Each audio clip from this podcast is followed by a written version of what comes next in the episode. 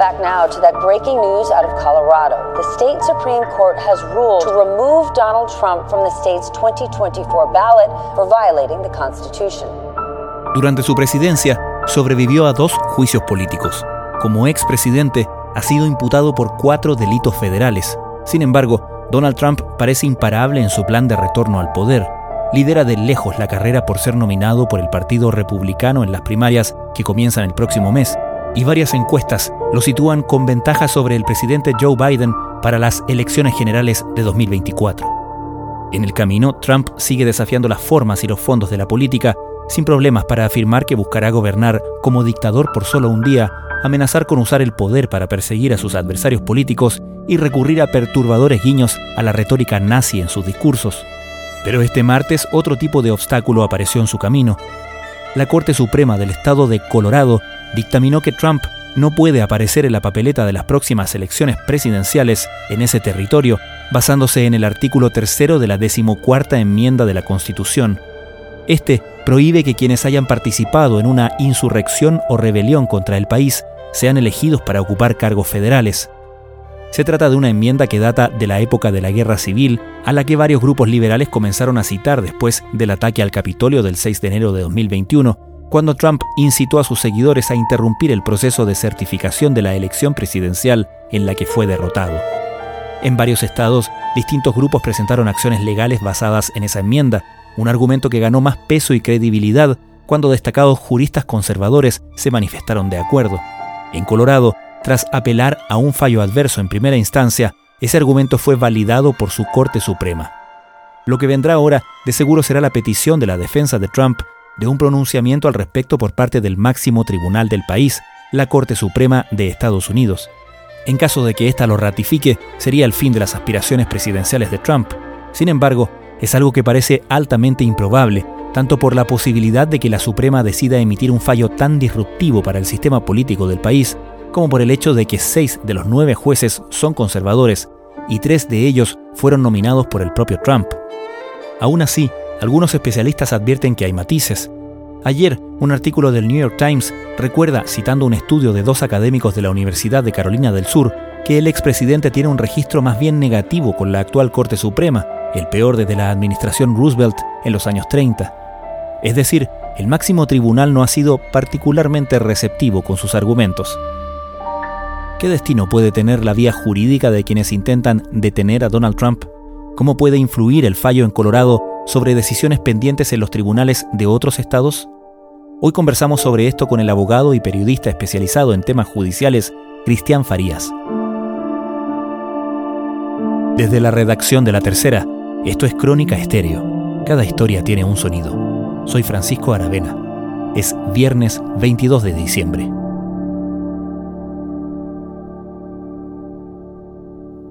Estados Unidos tiene 50 estados cada estado es como un mini país, tiene su propio sistema de gobierno, tiene su legislatura, tiene un, jefe de gobierno que viene a ser el gobernador y también tiene un sistema judicial. Y su sistema judicial tiene una Corte Suprema. Y una cosa que es bien interesante de este país, puede que sea buena, pero para muchos es mala, es el hecho de que muchos de los jueces son elegidos por el público. De hecho, estos jueces se candidatean y dependiendo de la inclinación política del Estado, ya sea demócrata o republicano, así es la conformación de estos tribunales, desde el tribunal de primera instancia hasta el tribunal de alzada o corte de apelaciones, hasta la Corte Suprema.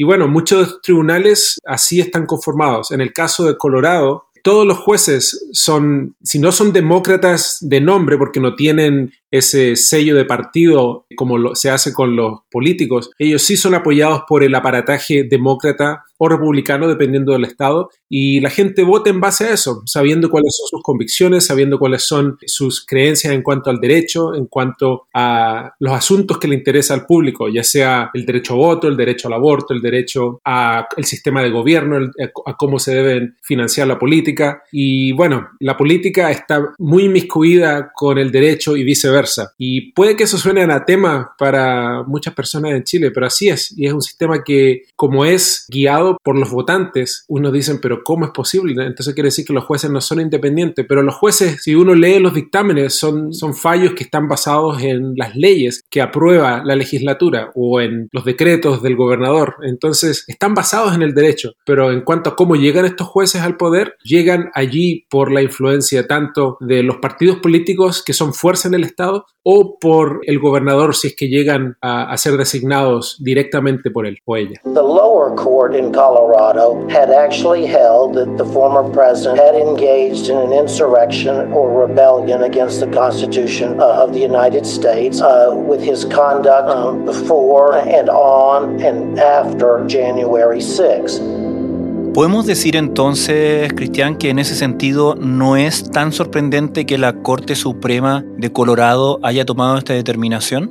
Yo no diría eso porque si uno mira, por ejemplo, el resultado del el fallo o de otros fallos, siempre hay que ver cómo salen los votos, o si es que fue unánime, si es que fue un fallo dividido, y en este caso fue un fallo dividido, un fallo 4 a 3. Y si uno lee las explicaciones, son explicaciones muy buenas, o sea, no, no, hay, no hay un afán partisano, por así decirlo, cuando uno lee los fundamentos que expresan estos jueces al momento de, de dictaminar. Lo que sí no es sorpresa para muchos es de que esta clase de dictamen se haya dado en un estado que muchos consideran un estado más progresista, más liberal, a diferencia de un estado que sea más conservador o pro-Trump como Kentucky o Texas o Oklahoma. Entonces, eh, eso ya le da como quizás al público cierta suspicacia en cuanto a si es que esto fue realmente basado en el derecho y basado en el texto de la Constitución o si fue simplemente un intento de sacar de jugada a Donald Trump porque él es una persona que a muchos demócratas no le gusta. Entonces, ahí es donde el público tiene que leer el fallo y tiene que tomar su propia decisión. Aranza, muy buenas tardes. Definitivamente es una de las noticias más duras que le han dado al expresidente Donald Trump hasta el momento y ha sufrido varias. La Corte Suprema de Colorado dice en una decisión de 213 páginas, pero reducida a una frase que tengo aquí, dice la mayoría de la Corte determina que el presidente Donald Trump está descalificado de volver a la presidencia bajo la sección 3 de la 14 enmienda.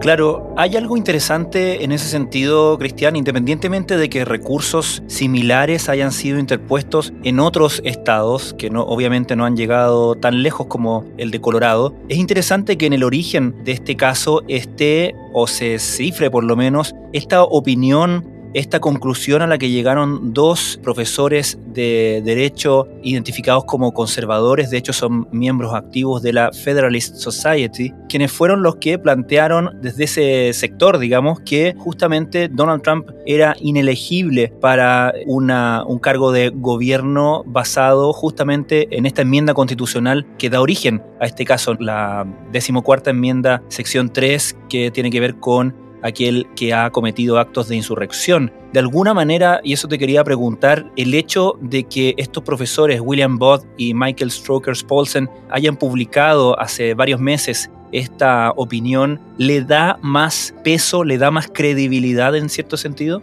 En efecto, le da mucha credibilidad y es importante recalcar de que aunque los profesores Bode y Paulsen salieron con este, este paper, este estudio que está muy bien fundamentado, muy bien escrito, que realmente ve eh, el punto de vista histórico uh, y jurídico de la aplicación de la decimocuarta enmienda, en específico de la sección 3, que ellos no son los primeros y que antes de ellos había otros uh -huh. eruditos del de mundo legal que también habían estudiado el tema. Ellos no so son considerados para nada ni demócratas ni, ni republicanos. Uno de ellos, Jar Maglioka, yo me he contactado con él porque en artículos que he escrito él ha sido una fuente mía y él es una persona muy seria, una persona que sabe mucho del tema. De hecho, él había escrito sobre la sección 3 de la decimocuarta enmienda antes de que ocurriera lo que ocurrió en el Capitolio el 6 de enero del 2021 y cuando ocurrió todo esto él fue uno de los primeros que sacó ese análisis de que esta enmienda, esta sección sí se aplica a los eventos del 6 de enero. Y bueno, desde ese entonces muchos otros han también apoyado ese punto de vista con argumentos, con fundamentos, mirando a la historia, mirando a la jurisprudencia. Hay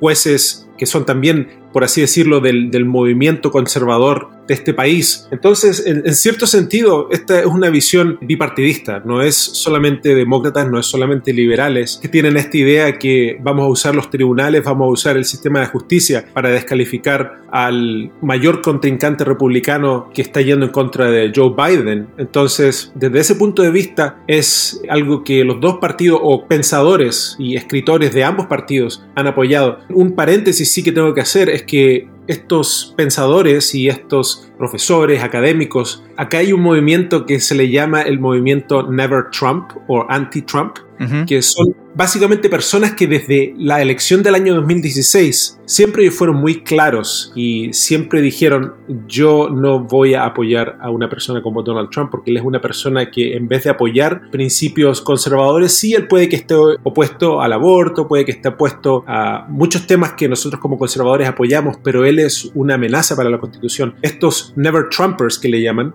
siempre han tenido este punto de vista acerca de Donald Trump. Y resulta que el profesor Paulson y el profesor Bode, ellos fueron parte de ese grupo de Never Trumpers que el año 2016 firmaron una carta abierta en contra de eh, esta candidatura de Donald Trump. Así que un, escéptico o una persona que sea bien como desafectada por la política puede que diga, bueno, estos tipos siempre se han ido en contra de Trump y ahora simplemente lo están haciendo nuevamente, no hay nada nuevo bajo el sol. Entonces, eh, desde ese punto de vista, me imagino que a Trump no le importa mucho la opinión de estas personas, ni a los adherentes más acérrimos de Trump, tampoco le importa la opinión de estos profesores, porque ya hay un movimiento académico eh, que viene desde las universidades, desde ese mundo de las elites, por así decirlo, conservadoras que siempre han estado en contra de Donald Trump. Y para los que son anti-establishment, para los que quieren cambiar Washington, ellos dicen, bueno, ellos son la raíz del problema y tenemos que sacar a todas esas personas del gobierno de, de estos mundos de influencia porque necesitamos personas que realmente le importa la agenda de Trump.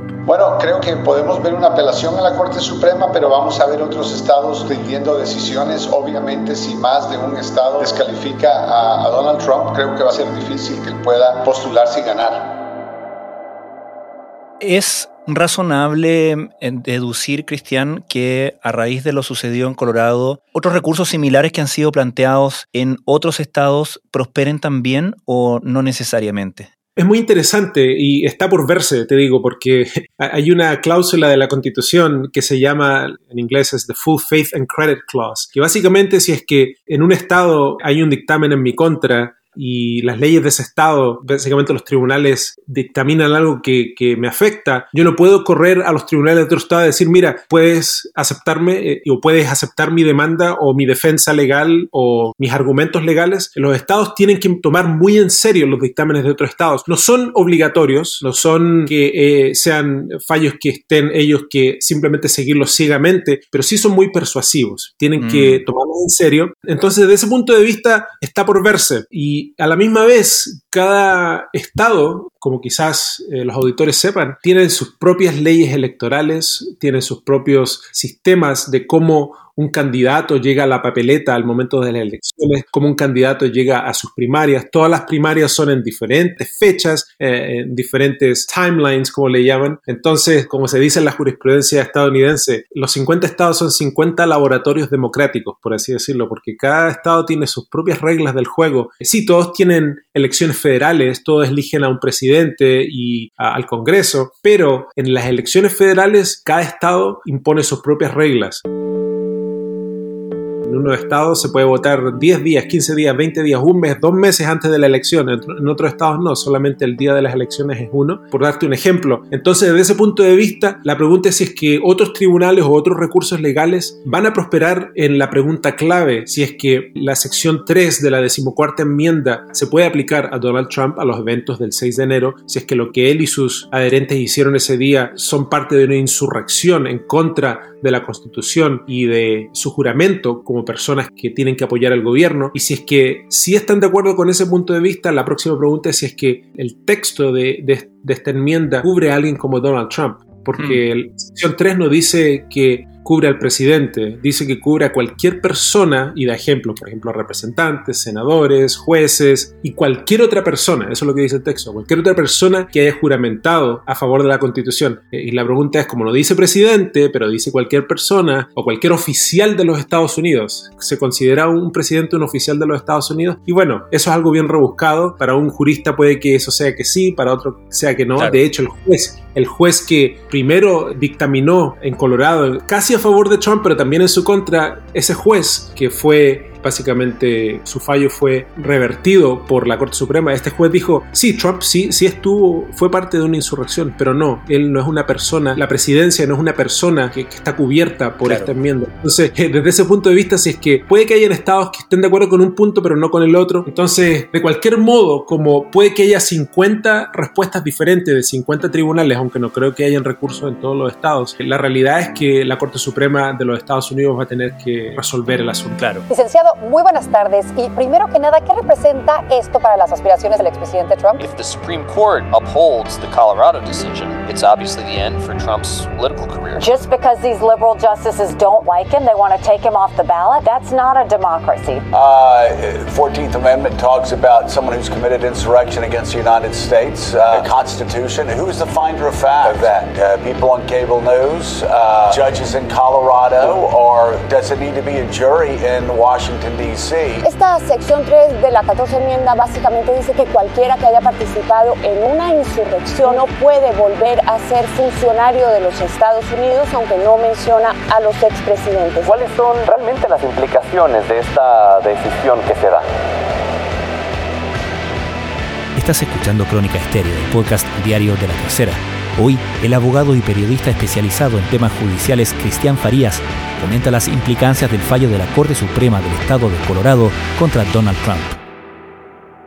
Y ahí llegamos al punto probablemente más, más relevante en esta vía, ¿no? En la vía legal, porque uno podría pensar que ya, digamos, está resuelto lo, lo, de la Corte Suprema una vez que la Corte Suprema decida pronunciarse al respecto, porque uno ve que la Corte Suprema tiene una mayoría conservadora de seis contra tres jueces liberales y que en los dictámenes más, si se quiere, emblemáticos o reveladores respecto de una u otra manera, si se quiere, de ver el mundo ya, han votado en general bastante alineados con esas posturas, ¿o no? Y uno podría pensar entonces, bueno, va a haber seis jueces que van a votar en favor de Donald Trump y tres que van a votar en contra, o no es tan rápida la, la deducción. Eh, bueno, eh, es una deducción eh, razonable, pero no, no, puede ser tan rápida por un número de factores. Uh, entre ellos está de que la Corte Suprema, ya en cuanto a los hechos del 6 de enero, ya ha fallado en contra de Donald Trump. No en un tema tan monumental como si es que él puede ser o no candidato a la presidencia nuevamente, pero sí en temas quizás un poco menores o secundarios. Por ejemplo, cuando el comité del 6 de enero en el Congreso estaba buscando ciertos documentos de la Casa Blanca de Trump. Eh, la Corte Suprema dijo, ya, no hay problema. Joe Biden, eh, el gobierno de Joe Biden puede básicamente levantar el secreto de Estado y cualquier documento que necesite el comité puede irse de los, de los archivos nacionales pueden pasar al comité. Eso, la, Corte Suprema no tuvo problema con eso. Cosas que tengan que ver con eh, un grupo de estados, por ejemplo, en el año 2020, de hecho, semanas o días después de la elección, ellos trataron de revertir los resultados en cuatro estados o cinco estados que Donald Trump había perdido a Joe Biden, estados conservadores, pero que se fueron por Joe Biden, como Georgia, Texas, Pensilvania y un grupo de estados liderados por Texas y que Trump los apoyaba, ellos entablaron una demanda que fue directo a la Corte Suprema y la Corte Suprema no, ellos no pueden hacer eso, no existe ningún recurso legal que les permita hacerlo y bueno, ellos desestimaron esa demanda. Muchos expertos también la desestimaron, incluyendo yo.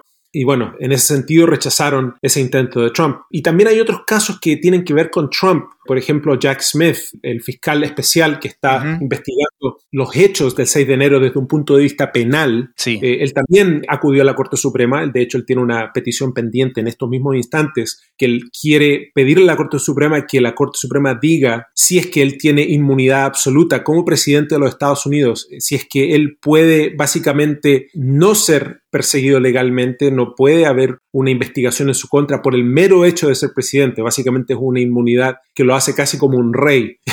Eh, y, nuevamente muchos expertos, y yo pienso que Jack Smith mismo y su equipo, ellos piensan que no, que eso es ridículo, que nadie está por sobre la ley. Entonces, desde ese punto de vista, ese otro caso tan, tan extremo que uno casi se puede decir, bueno, la Corte Suprema jamás aceptaría algo así, porque es mm. tan, algo tan descabellado y Trump tiene esa tendencia de, básicamente empujar los límites del derecho constitucional y el significado de las leyes y la jurisprudencia, que hasta una persona de a pie que no es abogado, que no es experto en estos temas, diga, pero, pero eso es absurdo. ¿Cómo, ¿Cómo, un presidente quiere decir que él puede asesinar a alguien y por el mero hecho de ser presidente jamás puede ser perseguido penalmente? Entonces, mm. ese es básicamente el argumento de Trump. Entonces, es dentro de ese contexto que esta otra contienda en cuanto a su descalificación, según la decimocuarta enmienda, llega a la Corte Suprema Y bueno, yo pienso que nadie sabe lo que va a hacer este Tribunal Supremo. I wanted to revisit the election related news that broke out of Colorado when we were live on air last night. For those who missed it, the state's Supreme Court ruled that former President Donald Trump will be banned from Colorado's presidential primary ballot because he engaged in an insurrection. Now, the news was so shocking and unexpected that I didn't really know how to immediately react to it. But something didn't feel right, and I couldn't really articulate why in that moment. So today, after thinking it through, I wanted to provide some updates on both the story and what I think about it. Cristian, un detalle. Cuando hablas de la consulta que Jack Smith, el fiscal especial, le está haciendo a la Corte respecto de la inmunidad de Donald Trump, ¿lo hace preguntando sobre su inmunidad por haber sido presidente o su inmunidad en el caso de que vuelva a ser presidente? pensando en el futuro de la investigación que él mismo está dirigiendo, la investigación penal. Él se refiere a su inmunidad en su estatus como presidente durante los eventos del 6 de enero. Okay. Y bueno, en base a eso es que Jack Smith quiere tener certeza en cuanto a esa pregunta porque el tribunal en primera instancia, la jueza Tania Chutkan, ella ya agendó un juicio en el caso del 6 de enero en contra de Donald Trump, donde hay cuatro cargos en su contra por obstrucción del Congreso y otros cargos. Y ese, ese juicio ya está en el calendario para a principios de marzo. Y bueno, él dijo, le dijo a la Corte Suprema, tenemos que resolver este asunto ahora porque si es que resulta que él es inmune, estamos perdiendo el tiempo y necesitamos certeza él no lo dijo en su petición que es un año de elecciones, que él se está candidateando. Él no mencionó nada de política, él solamente se refirió a la ley. Pero el subtexto o implícitamente en su petición, él, estaba diciendo, ¿sabes qué, Corte Suprema? Tienes que resolver antes, mucho antes de la elección, porque este tipo, si es que llega a ser presidente nuevamente, esta investigación él la va, la va básicamente a, a eliminar, porque en su calidad de presidente, aunque eso lleva a otras preguntas en cuanto a la corrupción del sistema de justicia, la independencia del Departamento de Justicia, etc. Muchos dicen que él como presidente podría dar la orden que se despida Jack Smith y se acaba la investigación. Entonces, más que nada, él quiere llevar a cabo este proceso antes de que lleguen las elecciones y por eso es que le apremia. Hay, mucho apuro de su parte para que esta pregunta técnica legal sea resuelta ahora para que el juicio pueda seguir adelante. Donald Trump is expected to take his latest legal battle to the Supreme Court. Former president's lawyers say they plan on appealing the Colorado Supreme Court's historic decision disqualifying him from the state's 2024 ballot. But that's not all. Trump also wants the High Court to delay considering his immunity claim in his criminal 2020 election case. ¿Tenemos finalmente, Cristiano, alguna expectativa respecto de este caso de Colorado y la apelación a la Corte Suprema? ¿Qué fechas pueden tener? ¿Cuándo pueden, eh, podemos esperar que sean resueltos? Al igual que el caso de Jack Smith, yo pienso que Donald Trump va a querer ir lo más pronto posible a la Corte Suprema porque también es una pregunta muy importante, es una pregunta que tiene que ser resuelta antes de las primarias. Las primarias de las elecciones del 2024 se vienen con toda la furia ahora Claro, comienzan en enero. Exactamente, y bueno, entonces la Corte Suprema puede dar un dictamen rápidamente, yo he visto cómo lo hace, y bueno, lamentablemente cuando hace fallos de manera demasiado relámpago o demasiado rápida, no hace su mejor trabajo, y bueno, ese es el punto de vista negativo, pero de que es un punto legal importante que tiene que ser resuelto, tiene que hacerlo. Y bueno, yo pienso que lo que menos quiere la, la Corte Suprema en estos momentos es más controversias políticas, porque ya tiene suficientes controversias políticas, como algunas de las cuales ya hemos mencionado, hay otros casos relacionados con el aborto y con otros temas muy, muy candentes acá en Estados Unidos que la Corte ya tiene en su listado de casos. Y, bueno, otro caso más inesperado va a arruinarle su, calendario judicial. Entonces, sí, ellos tienen el interés de hacerlo lo más rápido posible. No, te sabría decir un tiempo, pero sí te sabría decir que yo pienso que el, Tribunal Supremo, en especial el presidente de la Corte, John Roberts, van a querer tomar una decisión lo más limitada y no tan explosiva, yo diría, para no destabilizar el sistema político políticos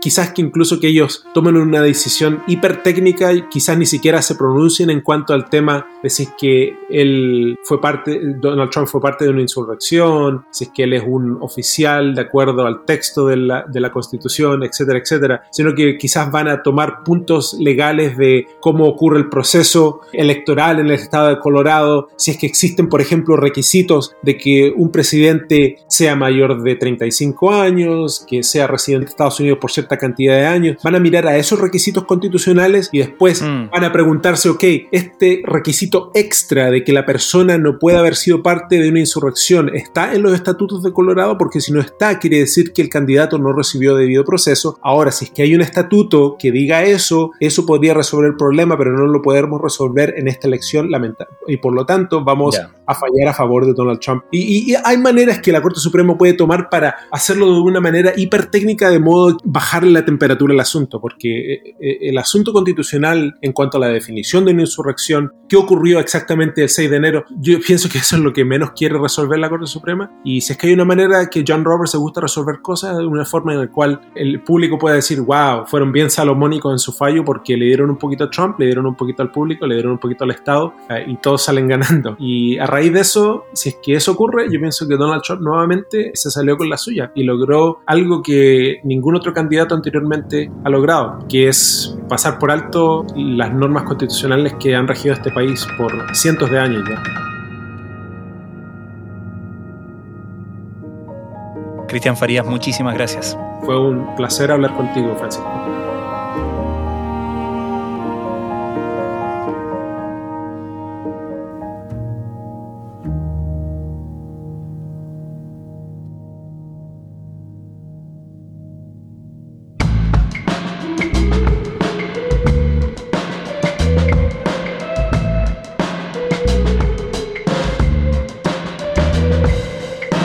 Crónica Estéreo es un podcast original de La Tercera. La edición y conducción es de quien les habla, Francisco Aravena. El diseño y postproducción de sonido son de Michel Poblete. Nuestro tema principal es Say Again de Citadel. Escucha todos nuestros episodios en Spotify o en tu plataforma favorita de podcast y en latercera.com. Nos encontramos pronto en una nueva entrega de Crónica Estéreo. Cada historia tiene un sonido el podcast diario de la tercera.